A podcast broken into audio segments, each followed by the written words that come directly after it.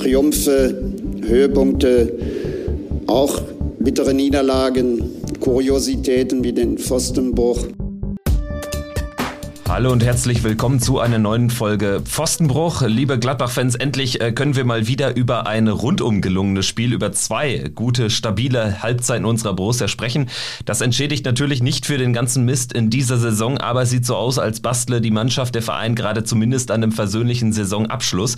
3 zu 1 gewinnen wir gegen Leipzig, darüber sprechen wir gleich. Genauso natürlich über das Thema Fanboykott, den Ausblick auf die letzten beiden Spiele und die Kaderplanung. Matthias Ginter hat ja seinen neuen alten Verein gefunden. Ich freue mich auf die nächsten Minuten. Ich bin Kevin hier im Podcast und grüße meine Podcast-Kollegen Boris und Fabian. Hi. Guten Morgen, Kevin. Und ja, wirklich, endlich mal wieder ähm, ein rundum toller Abend war das. Also ich muss sagen, es war für mich bisher der schönste Bundesligasieg äh, dieser Saison. Ja, ich würde mal sagen, unverhofft kommt oft. Äh, so, so war das ja gestern Abend. Äh, man setzt sich hin ohne, ohne jegliche Erwartung. Ähm, auch ich war auch überhaupt nicht äh, überhaupt nicht aufgeregt. Äh, irgendwie es geht ja dann doch nur noch um Platzierung. Ähm, und ja, dann hat Borussia da eigentlich ein ganz solides Spiel abgeliefert, das muss man schon so sagen. Ähm, vielleicht ein bisschen davon profitiert, dass Leipzig jetzt zwischen den beiden Europa League-Spielen auch, auch mit dem Kopf äh, nicht 100% in jeder Situation auf dem Platz war. Aber ähm, ja, das muss man dann auch erstmal nutzen und das war, das war ordentlich. Ja, wir haben jetzt äh, wirklich massiv in diesen sehr engen Kampf um die Champions League Plätze eingegriffen mit unserem späten Ausgleich in Freiburg. Jetzt eben der Sieg gegen Leipzig tatsächlich äh, sehr unverhofft. Ich muss sagen, ich habe mir jetzt äh, vor dem Spiel jetzt nicht so die, die größten Hoffnungen gemacht, war auch generell äh, so unglaublich wenig hyped. Ich war auch irgendwie eine Viertelstunde vor Anpfiff noch duschen. Also es war komplett komisch alles und äh, es passte zu dieser Gesamtsituation auch mit dem Montagsspiel. Aber wenn wir mal in die Partie reingehen, generell zur Aufstellung müssen wir nicht viel äh, Wörter verlieren. Äh, Stindel für Player in der Mannschaft, ansonsten alles unverändert. Äh, sicherlich auch ähm, keine Überraschung gewesen. Aber der Start in die Partie war erneut, erneut positiv, jetzt natürlich ohne frühes Tor, aber wir haben, ich fand, bis auf den zwischenzeitlichen Ausgang, Ausgleich, ähm, haben wir Leipzig so ähm, ziemlich weit weg vom eigenen Tor gehalten. Also das wurde selten gefährlich und die hingen dann doch sehr in der Luft und das ähm, lag auch eben an einer guten Gesamtleistung, möchte ich sagen. Also die erste Halbzeit hat mir wirklich von Anfang bis Ende gut gefallen, eben bis auf diesen Kunku-Ausgleich, aber dann natürlich gekrönt mit diesem wichtigen 2-1. Das war wirklich rundum gut. Ja, ich würde vielleicht nochmal kurz auf die Aufstellung zurückkommen, weil, also was ja schon äh, im ersten Moment dachte man, okay, Player raus, äh, Stindel rein. Ähm, Player war ja schon relativ stark jetzt die letzten Wochen, eigentlich immer einer so vor allen Dingen auch in der Art und Weise, wie er das Spiel aufgezogen hat. Ähm, sehr, sehr wichtiger Faktor. Ähm, und da war im ersten Moment so, wo ich mir jetzt nicht so hundertprozentig sicher war, ob äh, Lars da sofort ähm, reinfinden würde, aber aus meiner Sicht war Lars Stindl ein entscheidender Faktor dafür, dass die ersten Minuten eben halt auch so stabil gelaufen sind, weil er von Anfang an zusammen mit Jonas Hofmann eine gewisse Aggressivität reingebracht hat. Also er war sofort on fire. Ne? Man sah das auch in all den Zweikämpfen, ist äh, Lars Stindl da sehr, sehr der hat eine, ja, der hat, der hat irgendwie gefühlt so ein bisschen die Gruppe so ein bisschen mitgezogen und das ist ja auch so sein Effekt, den er ja auch so in den letzten zwei Jahren generell sehr stark hatte, wo man echt sagen muss, auch wenn er vielleicht spielerisch ab und zu manchmal gegenüber den anderen da ein bisschen zurückfällt, äh, ist einfach diese Leidenschaft und diese Aggressivität genau das, was unserer Borussia ja in ganz vielen Spielen immer sehr stark gefehlt hat. Und das war für mich schon so in dieser ersten Viertelstunde, die mich sehr, sehr positiv gestimmt hat, weil es wirklich, es war gar nicht so jetzt so dieser, das, was wir ja teilweise manchmal in dieser Saison hatten, wo wir so vollkommen naiv nach vorne gelaufen sind und dann mit dem ersten Angriff einen reinbekommen haben, sondern das wirkte sehr, sehr durchdacht, das wirkte sehr stabil, das waren klare Angriffe, wobei man natürlich auch sagen muss, wie du schon gesagt hast, äh, ne, die, die, die, die, die Leipziger waren jetzt, jetzt nicht so aggressiv oder auch so, ähm, wie wir es teilweise auch so von vielen anderen Mannschaften gemerkt haben in dieser Saison, weil sie wissen ganz genau, dass wenn man auf uns viel Druck früh ausübt, dass dann eben halt schnell die Fehler kommen. Ähm, da haben wir sicherlich gegen, gegen Leipzig jetzt äh, sehr viel mehr Zeit gehabt zum Spielaufbau. Und der Spielaufbau hinten raus hat deutlich besser geklappt. Exemplarisch, äh, exemplarisch äh, jetzt gerade nach Ballgewinn äh, des 2 zu 1. Äh, das war ja genau das, was wir in, in, dieser Saison sehr oft bemängelt haben, dass es oft nicht funktioniert, wenn wir den Ball dann mal erobern, auch 20 Meter vor dem eigenen Tor, ähm, dass der Ball dann meistens bis an der Mittellinie wieder weg ist und wir es selten schaffen, da durchzukommen. Und das hat gestern, finde ich, sehr, sehr gut funktioniert in vielen Situationen. Nicht nur, nicht nur einmal, sondern ich glaube vier, fünf Mal, dass das gut funktioniert hat, äh, dass Embolo da wirklich zwei, drei, vier Sekunden den Ball halten konnte, ablegen konnte und das Zusammenspiel, ähm, wie du es gerade auch schon angerissen hast, Hofmann, Stindel, Embolo, äh, das hat gestern richtig gut funktioniert und das war das erste Mal in dieser Saison, dass ich das Gefühl hatte, da stehen gerade drei Leute, die sich irgendwie blind verstehen, die, die sich aus dem, die, die, man, die man ein bisschen zusammen trainiert haben und die schon mal, die irgendwie wissen, wo der andere gerade hinläuft. Ähm, das hatte man ja in dieser Saison ja super selten, dieses Gefühl, dass, dass die sich verstehen davor, ne? Und dass die wissen, was der andere gerade vorhat. Ähm, oftmals hat der eine einen Laufweg gemacht, der andere hatte mit seinem Pass eine ganz andere Idee. Und äh, das war gestern so über, äh, überhaupt nicht der Fall und das, das hat mir gut gefallen, muss ich sagen. Also das erste Tor, äh, denke ich, äh, kann man sagen, hat man ja so ein bisschen erzwungen. Ne? Da war natürlich auch viel Glück dabei. Plötzlich äh, steht Embolo da eben frei vor Gulaschi.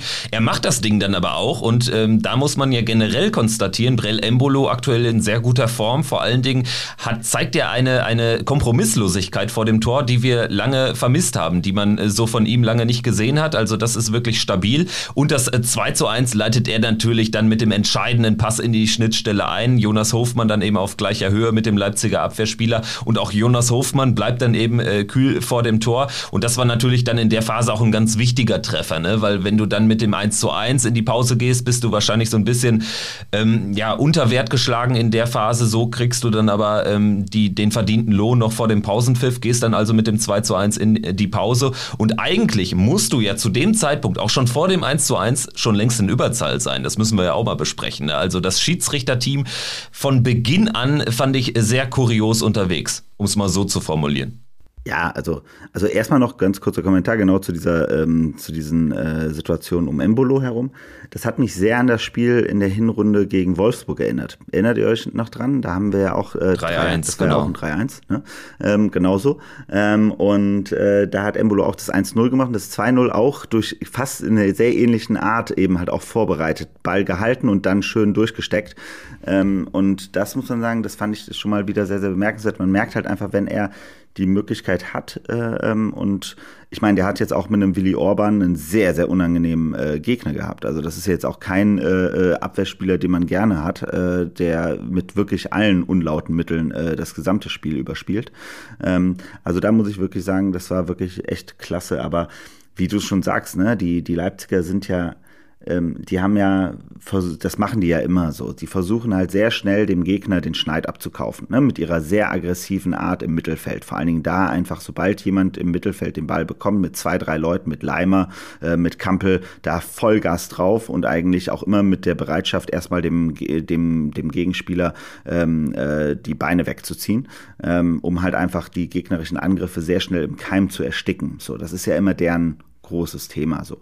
Ähm, und das hat ja auch gestern wieder, ist es ja passiert. Ne? Und wenn man sich anguckt, welche Fouls da waren, in welcher Geschwindigkeit und mit welcher äh, Härte auch, da stimme ich dir vollkommen zu. Also das war, also ich fand die Aktion, dass der Schiedsrichter ähm, den, äh, äh den Guardiol da draufgelassen hat auf dem Platz, war ein absoluter Skandal. Also es war wirklich, also es gibt, also es gibt kaum eine Situation, die man klarer hätte sehen können. Also ich meine, erstmal die erste gelbe Karte war komplett verdient. So, ähm, die zweite, äh, diese, dieses zweite Foul war so offensichtlich und auch da wieder, ne? VRR sieht es ja nochmal dann im Nachgang, wie krass er dem äh, Neuhaus war das, glaube ich, ähm, auf den Fuß steigt, äh, in der Hofmann, Hofmann war es, äh, stimmt, Hofmann das, ähm, auf, den, auf den Fuß steigt. Ähm, das war halt so krass offensichtlich.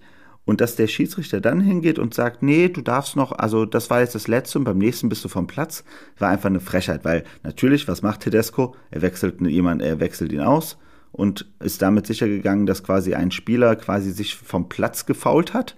Aber er hat ja jetzt fünf Auswechselspieler, also das ist ja kein Problem, da kann man auch mal in der 30. Minute wechseln, so ungefähr. Und das ist halt so, ähm, ganz, ganz, äh, ab, also es ist halt einfach unfassbar unfair ähm, auf der einen Seite, aber eben halt auch ganz schlecht vom Schiedsrichter gemacht. Also ich fand es eine Katastrophe, muss man sagen. Aber jetzt noch mal eine Frage: Darf der Videoschiedsrichter eingreifen und sagen, das war eine gelbe Karte? Nee, darf er eben nicht. Und das ist ja das Problem. Gen ist das schon ein Fehler in der Mat? Darf, Nein, darf, darf er nicht, nicht, weil weil es eben äh, also wenn wenn der Videoschiedsrichter dürfte eingreifen, wenn er das als rote Karte ansehen würde. Ansonsten darf er es nicht. Das geht zwar hier, hier geht es ja um die gleiche Konsequenz, Feldverweis, aber es wäre, ist ja nur eine gelbe Karte. Und äh, dass es jetzt kein Rot war, also es war jetzt nicht das, das schlimmste Fall auf Erden, ne? aber eben klar gelb. Und dementsprechend darf er nicht eingreifen. Also er könnte den Sport in, in der Situation wirklich gerechter machen, aber das funktioniert dann nicht. Ja, konse konsequent inkonsequent, der VAR. Ja, ähm, ich glaube, da brauchen wir nicht länger drüber sprechen. Der Videoschiedsrichter ist halt so, ja, der Schiedsrichter auf dem Platz hat es vielleicht nicht so, so gesehen wie wir. Also ich habe es im ersten Moment auch, auch nicht so, so krass gesehen und dann in der Zeitlupe dachte ich, wow, jo, den hat er voll, den hat er voll erwischt. Das war eine, das war eine gute gelbe Karte. Ähm, ja, ganz klar. Also, wenn er es so sieht auf dem Platz, wie, wie ich es später in der Zeitlupe gesehen habe, dann muss er gelb geben und dann ist es natürlich in der Konsequenz eine gelb-rote Karte. Ja, zumal, wenn es äh, schlecht läuft für Jonas Hofmann, ne, der ist jetzt auch nicht der verletzungsunanfälligste Spieler, dann äh, muss er da rausgetragen werden. Ne? Also da hat er noch Glück gehabt. Ja, genauso wie Guardiol eben, der dann äh, von Trainer den Domenico Tedesco wenig später erlöst wurde. Ich würde sagen, ähm, damit haben wir aber die erste Halbzeit äh, besprochen. In der zweiten Halbzeit war es ja dann eigentlich ein gänzlich anderes Spiel. Natürlich dann die letzte halbe Stunde sowieso, weil wir waren dann plötzlich in Unterzahl, aber von Anfang an hat Leipzig uns da doch ja regelrecht eingeschnürt um den, um den Strafraum, so habe ich es gesehen. Also die kamen dann schon nochmal mit einer anderen ähm, Haltung ähm, raus. Und es wurde dann von Minute zu Minute schwieriger und das gipfelte dann in der roten Karte gegen Nico Elvedi, die ja dann in meinen Augen doch unstrittig war. Ja, hundertprozentig. Also ähm, erstmal merkte man halt definitiv schon im Vorfeld, dass jetzt einfach Leipzig ähm, enorm viel Druck ausgeübt hat und wir haben immer mehr angefangen, die Bälle nur noch hinten rauszuschlagen. Ne? Ähm, auf der einen Seite fand ich es gar nicht mal so verkehrt, also vor allen Dingen Luca Netz fiel mir auf als einer, der wenigstens mal kompromissvoll, kompromisslos äh, die, die Dinge da hinten rausgeballert hat, weil er einfach gar keinen Bock hatte, da jetzt noch groß äh, Schnörkel äh, mit, mit irgendwie versuchen, die Bälle rauszuspielen. Ähm, und das war, war aus meiner Sicht ähm, schon so, dass man da einfach dann den Leipzigern schon angemerkt hat, welche, äh, welche, welche Substanz sie dann da schon auf dem Platz haben. Ne? Das ist ja auch einfach Wahnsinn, was sie auch aus der zweiten Reihe schießen können und so weiter und so fort. Also das ist schon äh, ja eine sehr, sehr gute Mannschaft. Ähm, Trotzdem war es natürlich sehr, sehr unglücklich, dass dann, äh, dann diese rote Karte kam, aber sie war vollkommen berechtigt. Also das muss man ganz klar sagen. Ich glaube, es war Nico Elvedi auch in dem Moment bewusst. Es war ja auffällig, wie er quasi auf dem Boden sitzen bleibt, sich einmal die Stutzen richtet und denkt so, okay, jetzt stehe ich auf und das ist dann mein erster Platzverweis für Borussia. Ähm, äh, und ähm, ja, aber hat natürlich unser Spiel nicht einfacher gemacht. Was ich aber dann gut fand, war, dass Hütter direkt reagiert hat mit Marvin Friedrich. Das ist halt der Vorteil aktuell, dass wir wirklich viele Leute auf der Bank haben, die halt dann schon auf jeden Fall in, auf einem guten Level reinkommen können. Ähm, aber man hat dann natürlich gemerkt, so eigentlich war jetzt schon wieder die klassische Situation vor Augen. Ne? Äh, ich glaube, ich weiß nicht, wie es bei euch ging, aber bei mir war jetzt schon wieder klar, so dieses, okay, das heißt jetzt 25 Minuten auf ein Tor und irgendwann schießen sie das 2-2 und irgendwann schießen sie auch noch das 3-2. Wenn es vorher, wenn, wenn sie früher noch den, den Timo Werner gehabt hätten, dann hätte ich ganz klar gesagt, dann hätte ich gewusst, wie es ausgeht ähm, äh, gegen uns. Ähm, aber so war es dann halt, ähm, hatten wir mal ausnahmsweise Matchglück, würde ich sagen. Ja, und im Nachhinein muss man ja sagen, alles richtig gemacht, Nico Elvedi. Ähm, wenn ein Kunku da durch ist, so, er hat in dem Moment die Option, entweder ist ein Kunku jetzt gleich durch und dann steht es hier 2-2 und wir spielen 11 gegen 11 mit ähm, Spielstand von 2-2 oder ich gehe runter und ähm, und ähm, ja, Kunku verschießt hoffentlich den Freistoß, was er dann dankend, dankender, dankenswerterweise gemacht hat. Ähm, und äh, ja, meine Kollegen haben mir die Chance, äh, eine halbe Stunde das 2-1 zu verteidigen. Äh, dass wir dann dann noch nur 3-1 rausmachen. Im Nachhinein alles richtig gemacht von Nico Elvedi, dass er da reingegangen ist in der Situation. Ja, hochverdiente rote Karte und ich finde, ähm, für einen äh, für einen ersten Bundesliga-Platzverweis, das war ein guter. Also als Abwehrspieler muss ich sagen, ja, das war, war gut gemacht. Äh, klassische Notbremse vorm Strafraum, den Gegner nicht verletzt, aber komplett aufgehalten. Das war, das war eine solide rote Karte. Die kann man sich, die kann man sich mal, die kann man sich aufhängen. Ja, taktisch auf jeden Fall alles gut gelaufen äh, für Borussia und Nico Elvedi in der Situation oder rückblickend. Ähm, das 3-1 hast du gerade angesprochen und das war ja tatsächlich, wenn man ehrlich ist, die einzige Offensivsituation mit zehn Mann. Ich meine, was soll man da jetzt auch groß erwarten? Ne? Aber dass alleine dann aus dieser einzigen Szene dann das Tor entsteht, ist natürlich dann ein großes äh, Faustpfand gewesen in der Situation, weil der Druck wurde ja wirklich minütlich äh, höher und äh, von dort an waren ja auch noch äh, gut 15 Minuten zu gehen. Und in der Situation Situation haben sie es wirklich gegen eine eigentlich sich schon längst wieder formierte Leipziger Defensive echt gut gemacht. Also ähm, der Ball ging ja raus, es war ja eine Kontersituation über, über Flo Neuhaus, der ja erst so ein bisschen die Fahrt aus dem Spiel nahm, auf Hofmann, der das weiter verschleppte. Und ich dachte, ja Mensch, also jetzt habt ihr es auch geschafft, dass Leipzig da sich wieder komplett formieren konnte, aber sie haben es dann mit sehr viel ähm, individueller Qualität einfach äh, ähm, zu Ende gespielt. Also dann hinten raus letztendlich sogar ein Doppelpass mit Jordan Bayer, Jonas Hofmann, dann auch ein bisschen Glück wieder gehabt da ähm, bei dem Fußspiel von, von Willi Orban, der ja da tatsächlich auch nochmal am Ball war. Aber hinten raus fällt er das 3-1 und das hat uns dann noch ein bisschen mehr Luft gegeben. In der Situation war ich erstmals von einem Sieg überzeugt. Also ähm, bei, bei 2-1 und noch 15 Minuten zu gehen, habe ich mir auch, genau wie du es äh, gesagt hast, Boris, keine Illusion hergegeben. Aber nach dem 3-1 dachte ich, oh, wir haben doch eine Chance. Ja, aber was, was man nochmal sagen muss, also was echt, äh, also jetzt wieder für mich mit, der, mit dieser Saison auf der Brust war das schon wieder so ein Angriff, wo ich denke so, wow, wir haben Platz. Was macht der Flo Neuhaus? Warum, warum läuft der da einfach so? Ähm, wieso, wieso nimmt er nicht den, den, den, den, den Schwung mit? Mein Gott, wieso verschleppt er das Ding? So, und dann plötzlich so, Wieso ist Jordan Bayer jetzt im Angriff? Warum macht er das? Nein! Ach du Scheiße! So waren meine Gedankengänge. Ist, da merkt man schon, wie man gepolt ist mittlerweile aufgrund dieser Saison, weil ich sah schon wieder uns vollkommen blind in den Konter reinlaufen und dann äh, hinten raus aber alles äh, offen, äh, die, die, die Tür offen haben. Ähm, und äh, dann schießen die da das 3-1. Und aber da auch wieder mal, äh, das muss man einfach sagen, ähm, ist es halt einfach schön, so, so ein Jonas Hofmann, der einfach so ein krasser Emotionsspieler ist, der so ein, ein der so den, dieser Typ Mensch ist, der sagt so nach dem Motto, ist mir scheißegal, ich kämpfe mich da jetzt irgendwie durch und dann haue ich den Ball rein.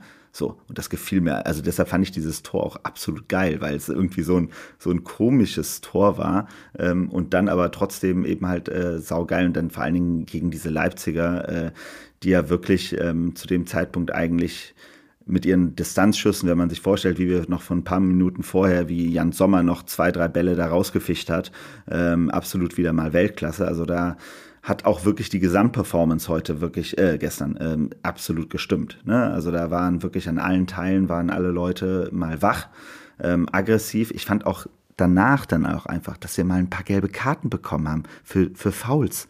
Das hat mich richtig froh gemacht. Also das hört sich so, so absurd an, aber am Ende ist es ja genau das, dass diese Mannschaft sich immer ihrem Schicksal ergeben hat. Dass diese Mannschaft immer wieder dann einfach da stand und anstatt, dass da einer mal den Platz kaputt getreten hat, ähm, wo man gesagt hat, so nach dem Motto, hey, wie, wie, kann so, wie kann so eine Leipziger Mannschaft, die so fies gegen uns gespielt hat, wie können die alle am Ende ohne blaue Flecken vom Platz gehen? So, das ist halt für mich, war immer so dieses Problem dieser Saison sozusagen. Und dieses Mal hatte ich das Gefühl, sind alle mal, also selbst so ein Flo Neuhaus hat noch eine gelbe Karte bekommen, Manu, Manu, Manu Kone hat eine gelbe Karte bekommen. So, das waren ja alles und das waren alles berechtigte Dinger, aber es war auch okay. Also die haben damit auch denen mal ein bisschen den, den Spielfluss genommen, die haben ein bisschen den Ball mal weggehauen und so weiter und so fort. Das fand ich also alles in der Hinsicht wirklich äh, vollkommen in Ordnung und hat mich um ehrlich sein sehr, sehr gefreut. Aber das Hauptproblem ist natürlich, sorry, noch letzter Punkt, die Absurditäten, das haben wir ja, glaube ich, alle gestern auf Twitter geschrieben, ist einfach, dass diese Mannschaft einfach so eine unfassbare ähm, Unvorhersehbarkeit und Inkon äh, Unkonstanz hat. Das ist schon äh, traurig. Ja, ich, ich finde bezeichnend für diese, für diese Einstellung gestern war eigentlich diese Situation, als ähm, äh, ich glaube, ich weiß gar nicht, Orban war es, glaube ich, äh, gegen Embolo ähm, in den Zweikampf gegangen ist, ähm, 30 Meter vom Tor Embolo liegen geblieben ist Und, Halstenberg ähm, war es, glaube ich. Hals, ne? Halstenberg war es, richtig, ja, danke. Ähm, und dann Hofmann und Neuhaus, ja, wie von der Tarantel gestochen, ähm, in die Zweikämpfe mit den Leipzigern gegangen sind, vor, vor Wut, dass das Spiel nicht unterbrochen wurde nach der Situation. Und da habe ich mir gedacht, ja, mein Gott, warum geht das nicht in den, warum geht das nicht früher auch mal in der Saison? Das geht doch. Ihr habt doch, äh, ihr habt doch den Willen irgendwie. Warum, ja, ergebt ihr euch in so vielen Spielen eigentlich eurem Schicksal, gerade im Derby? Ähm, warum, warum geht man da nicht mal so in den Zweikampf? Und wenn man sich die gelbe Karte abholt? Ähm, ja, das sind dann die Fragen, die ich mir stelle. Gestern hat es ganz gut funktioniert und ja, ähm, mir gefällt auch Luca Netz äh, dazu nochmal ein Wort äh, auf der linken Seite wirklich gut momentan. Ähm, der, der macht keine, keine verrückten Sachen, der, der hat auch die defensive Absicherung immer im Kopf, der steht nicht irgendwo auf einer Linksaußenposition und hat dann wieder 90 Meter äh, zurück, wenn es wenn's brennt, sondern im Zweifel bleibt er lieber mal 30 Meter zurück, statt, äh, statt die, die Meter vorne reinzumachen. Also sehr clever auf der Seite, finde ich, ähm, und äh, das trägt sehr dazu bei, dass wir stabiler stehen. Also vielleicht nur noch mal kurz also zu dieser Aktion mit Embolo, ne? Es ist dieser Halstenberg, ne? Ich meine, ich hasse den Typen ja sowieso wie die Pest, muss ich echt immer zugeben, ne? Also der ist für mich immer so einer, wo ich mir immer wünsche, wenn dem einer mal richtig wehtut in einem Spiel, dann freue ich mich jedes Mal. Tut mir leid. Ähm, aber äh, wie der gegen Embolo, das hat man ja in den Videoaufnahmen dann gesehen, wie der kein einziges Mal auf den Ball geguckt hat, sondern der hat nur geguckt, wie kann er sich so vom Körper erstellen, dass Embolo da aufläuft und sich richtig übel verletzen kann bei der Situation. Das war also da, da ist mir in, in mir drin die Galle hochgegangen, äh, äh wirklich, als ich das gesehen habe. Und genau da fand ich es, also genau die, die Aktion, ne, wo, wo Hofmann und Neuhaus wirklich wie von der Tarantel gestochen, da einfach hinter allen hergelaufen sind und gesagt haben, so nach dem Motto, hey, der Ball ist jetzt ganz schnell meiner und äh, wenn, wenn ich da zwischen zwei, drei kaputt haue, dann Pech gehabt. Und das ist genau, aber das ist die Mentalität, verdammt nochmal, wieso haben wir so etwas am 32. Spieltag? So, das kann halt einfach nicht wahr sein. Ne? Das ist halt echt bei dieser Mannschaft, bei diesem Potenzial, wenn man sich mal anguckt, wie wir in dieser Saison wieder gegen einige der Top-Mannschaften gespielt haben, ob das jetzt Bayern ist, ob das auch Dortmund war, ähm, ob das auch gegen andere vom Namen her große Mannschaften wie auch Wolfsburg und so weiter war und jetzt eben halt auch hier, das ist einfach unfassbar, wenn man sich vorstellt, wie wir dann aber eben halt den Rest der Saison gegen irgendwelche Graupenmannschaften spielen, die einfach besser eingestellt sind auf das Spiel und einfach eine bessere Taktik hatten. Ähm, und äh, das ist, also das macht mich jedes Mal wieder fuchsteufelswild, weil man sich auf der einen Seite will man solche, das wäre eigentlich mal ein richtiges schönes Fußballfest für uns geworden, diese verdammten Red Bull-Truppe ähm, äh, zu zeigen, wie man auch ein Spiel, wie man denen die Champions League unter Umständen kaputt machen kann. Aber naja. Ja, jetzt haben wir es äh, mal gezeigt, äh, auch wenn es äh, sehr spät war in dieser Saison und uns jetzt ja nicht mehr viel bringt. Aber tatsächlich ist es ja so, gegen die ganz großen Teams, also die auf den ersten Plätzen, haben wir jetzt wirklich verhältnismäßig gut gepunktet. Gegen die ganz, äh, also gegen die, gegen die neuen, gegen die Aufsteiger haben wir auch zwölf Punkte geholt. Bielefeld vier Zähler, ähm, Augsburg drei Punkte. Ähm, gegen das komplette Mittelfeld und so und so, was da so hinter den Top 3 kommt, da ging halt gar nichts. Ne? Also das, das sieht man ja jetzt auch ganz deutlich. Ähm, umso besser, dass wir jetzt noch zwei Chancen haben, es besser zu machen gegen Frankfurt und Hoffenheim. Ähm, vielleicht noch, noch ein Satz auch zu der Aktion gegen Embolo. War ja für mich auch so ein Sinnbild für die Schiedsrichterleistung. Also auch das eine Situation, die du ja auch sehen kannst, äh, vielleicht sogar sehen musst. Dann gab es noch äh, viele Kleinigkeiten auch in der Schlussphase, als einmal der Ball ganz klar aus war. Und der, der Linienrichter, ich meine ganz ehrlich. Und Hofmann, der Hofmann ist ja auch wieder aus. Ja, völlig zu Recht. Ey, jeder noch alkoholgeschwängerte Linienrichter in der Kreisliga C sieht das ja und hebt da seinen Arm. Also das gibt's gar nicht. Und äh, das, das fand ich wirklich, wirklich abenteuerlich und tatsächlich auch, ja, wir haben jetzt uns mal endlich gelbe Karten abgeholt, aber auch so ein, so ein, so ein Leimer oder so, ne? Also der, der macht Fouls am laufenden Band und wird da auch nicht mal in die Mangel genommen von, vom Schiedsrichterteam. Also das fand ich schon echt schlecht und Hanebüchen. Umso besser, dass wir trotzdem gewonnen haben. Auch mit zehn Mann dann quasi gegen zwölf hinten raus. Aber, und dann noch, ähm, wie heißt es noch dazu, äh, dann auch noch diesen Kommentator. Also das muss man ja wohl wirklich nochmal einmal auch bringen. Also was der Sohn da gestern hingestellt hat als Kommentator, dieser Typ, der, also wenn der kein, äh, also ich meine, okay, wie viel, ich glaube Mitglieder, ähm, äh, Salzburg hat wie viel? Zwölf, keine äh, Ahnung. Nicht Salzburg, ja. äh, Red Bull hat zwölf, zwölf, zwölf Mitglieder.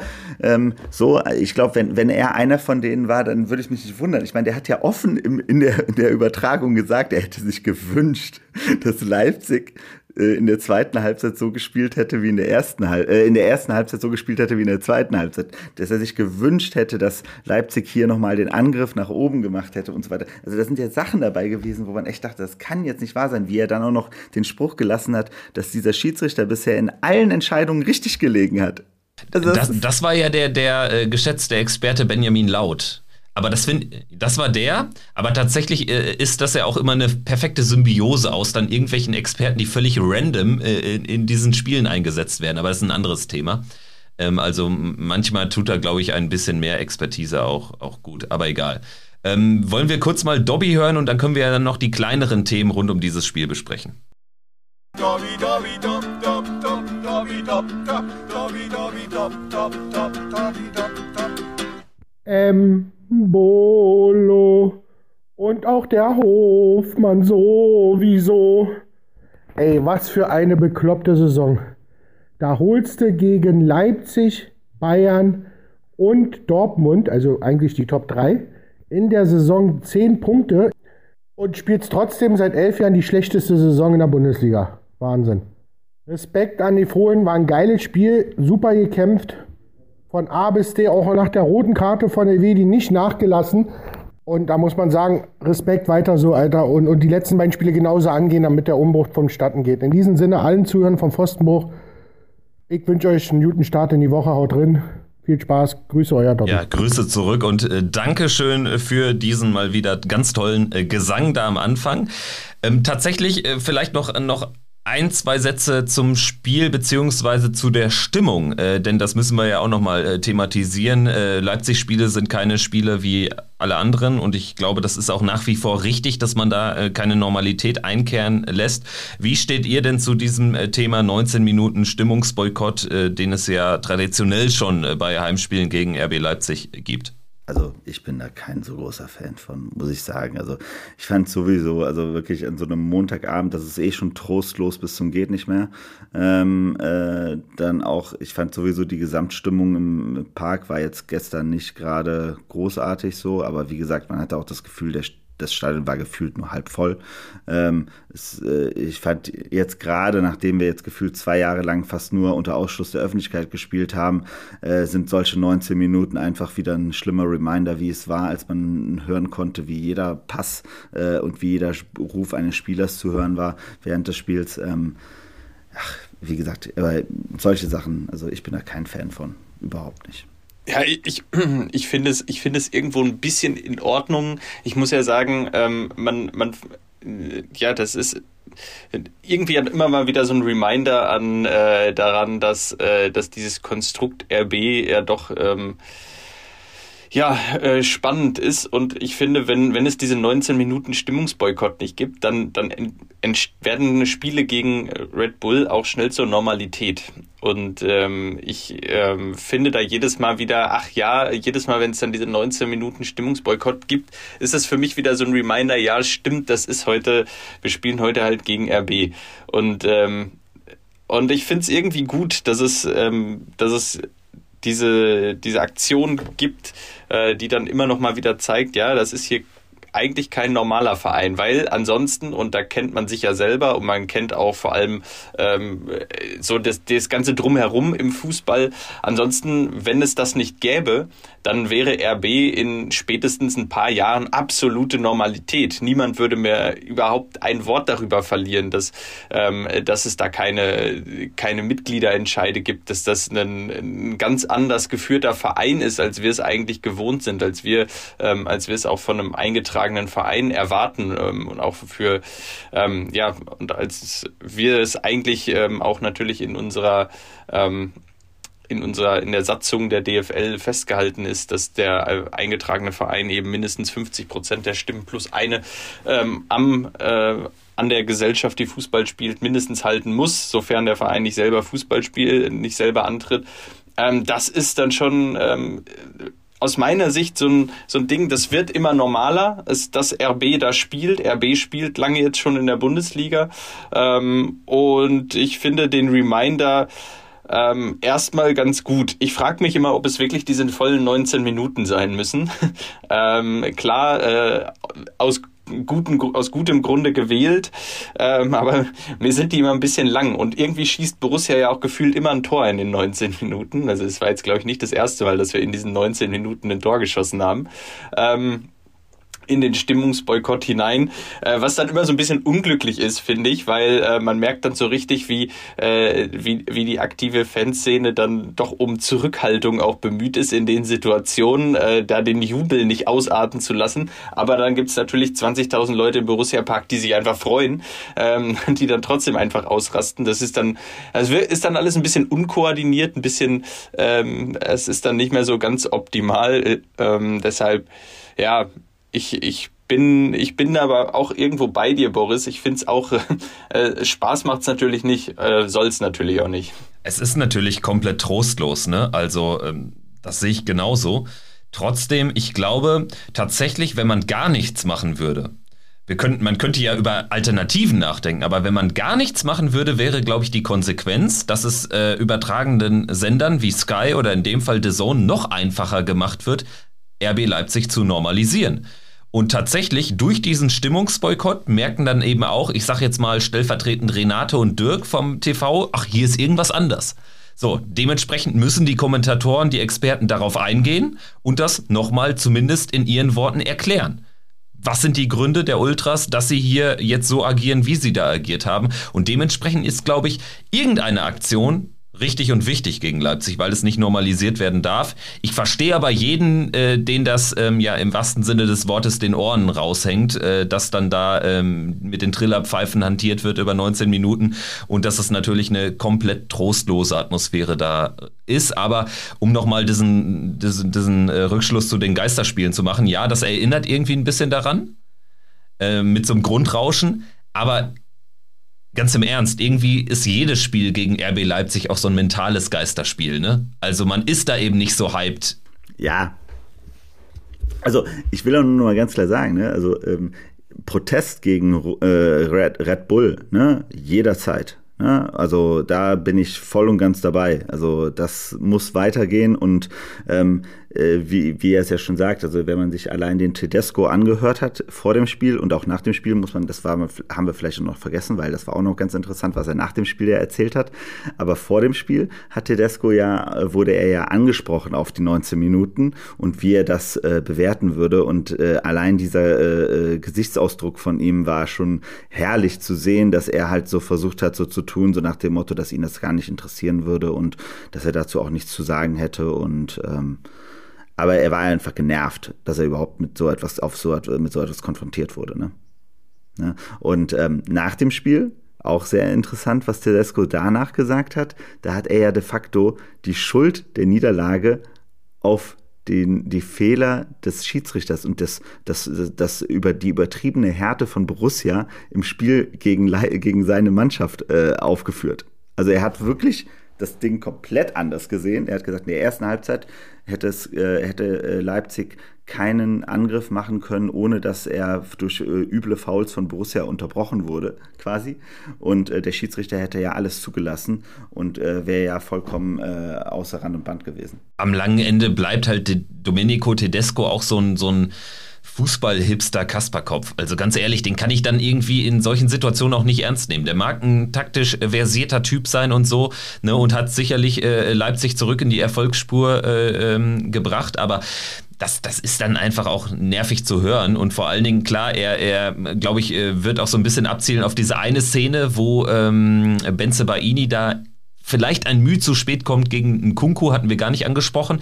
Trotzdem, die Bilder, die man dann hinterher bekommen hat und die ja dann auch der VAR haben wird, sagen halt nicht zu 100 Prozent, das ist eine Fehlentscheidung. Dementsprechend für mich war das wirklich, habe ich auch bei Twitter geschrieben, ein historischer Moment. Der VAE, VAR wurde richtig angewandt. Keine hundertprozentige Fehlentscheidung. Weitermachen, the call on the field stands. Das habe ich von Fabian gelernt aus dem Football. So, dementsprechend endlich mal richtig angewandt. Aber gut, ähm, dann, dann äh, vielleicht ganz hinten raus jetzt noch. Äh, wenn wir äh, über die Gesamtsituation sprechen, dann müssen wir natürlich kurz mal erwähnen, was Adi Hütter gesagt hat vor der Leipzig-PK oder äh, bei der Leipzig-PK am Samstag. Ähm, der ÖFB hat ihn angerufen, er hat allerdings abgesagt. Dementsprechend sind wir uns jetzt wahrscheinlich im Klaren darüber, dass es mit Adi Hütter in die nächste Saison geht. Also ich denke, das muss man jetzt so festhalten. Ansonsten haben wir die Personalie Ginter, die natürlich noch hoch hohe Wellen geschlagen hat. Ähm, wie äh, seht ihr diese beiden Personalien Hütter einmal ähm, jetzt vielleicht deutlich weniger überraschend natürlich als der nahende Ginterwechsel nach Freiburg? Ja, äh, Hütter zum einen, ähm, ich, ich, ich habe gar nicht groß damit gerechnet, also gar nicht wirklich damit gerechnet, dass wir mit ihm in die neue Saison gehen. Jetzt, jetzt sieht es so aus. Ja, schauen wir mal, wie jetzt der Umbruch im Kader läuft. Schauen wir mal, wie, wie, wie sich vielleicht auch ähm, der ein oder andere Spieler ähm, mit Hütter äh, vielleicht doch noch äh, versöhnen kann und äh, nochmal wieder an einen Tisch setzen kann. Äh, hoffen wir auf jeden Fall mal das Beste. Und äh, Matthias Ginter, ja, das fand ich schon sehr überraschend. Ähm, zeigt aber auch, er ist ja immer ein Typ gewesen, der auch seine Heimatverbundenheit doch sehr betont hat und ähm, sein, seine Verbindung auch zu Freiburg und da auch nie einen Hehl rausgemacht hat, dass er, dass er da aus der Ecke kommt, dass das sein, ähm, ähm, dass er ja in der, dass da für die Region auch sein Herz schlägt.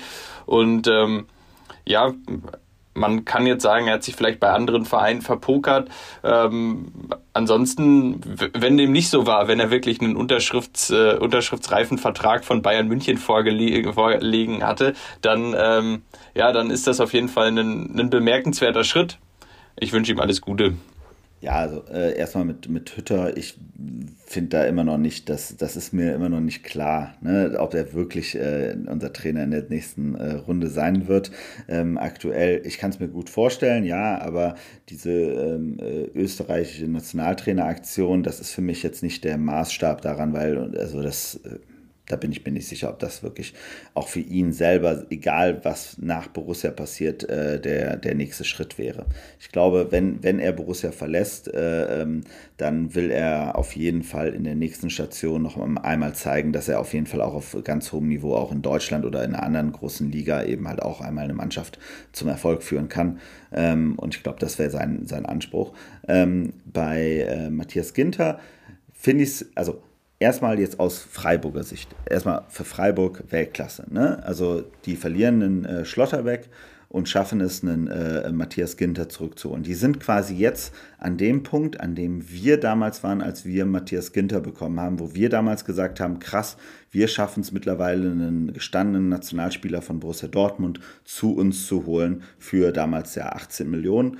Ne? Aber das war ja genauso auch bei uns damals so ein, so, ein, so ein Schritt auch, wo man gemerkt hat, so, boah, krass, wie, wie sich unser Ansehen im Fußball auch geändert hat. Also für Freiburg erstmal auch da eine klasse Sache, dass sie jetzt in der Lage sind, so einen auch da wieder gestandenen Nationalspieler jetzt zu sich zu holen. Ähm, das zeigt auch, wie sich da gerade die, die Kraftverhältnisse in Deutschland eben halt auch zu, äh, zugunsten von Freiburg aufgrund der sehr, sehr guten kontinuierlichen Arbeit der letzten Jahre eben halt auch ähm, entwickelt.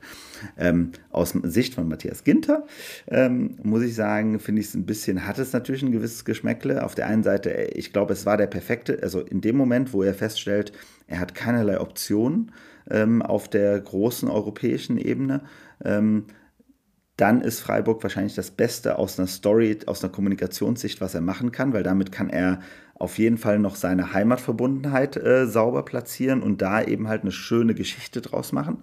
So, trotz alledem muss uns bewusst sein, also ist uns ja allen, glaube ich, sehr, sehr bewusst, er hat äh, im Umfeld sehr oft anklingen lassen, dass er nochmal einen großen Vertrag haben wollte.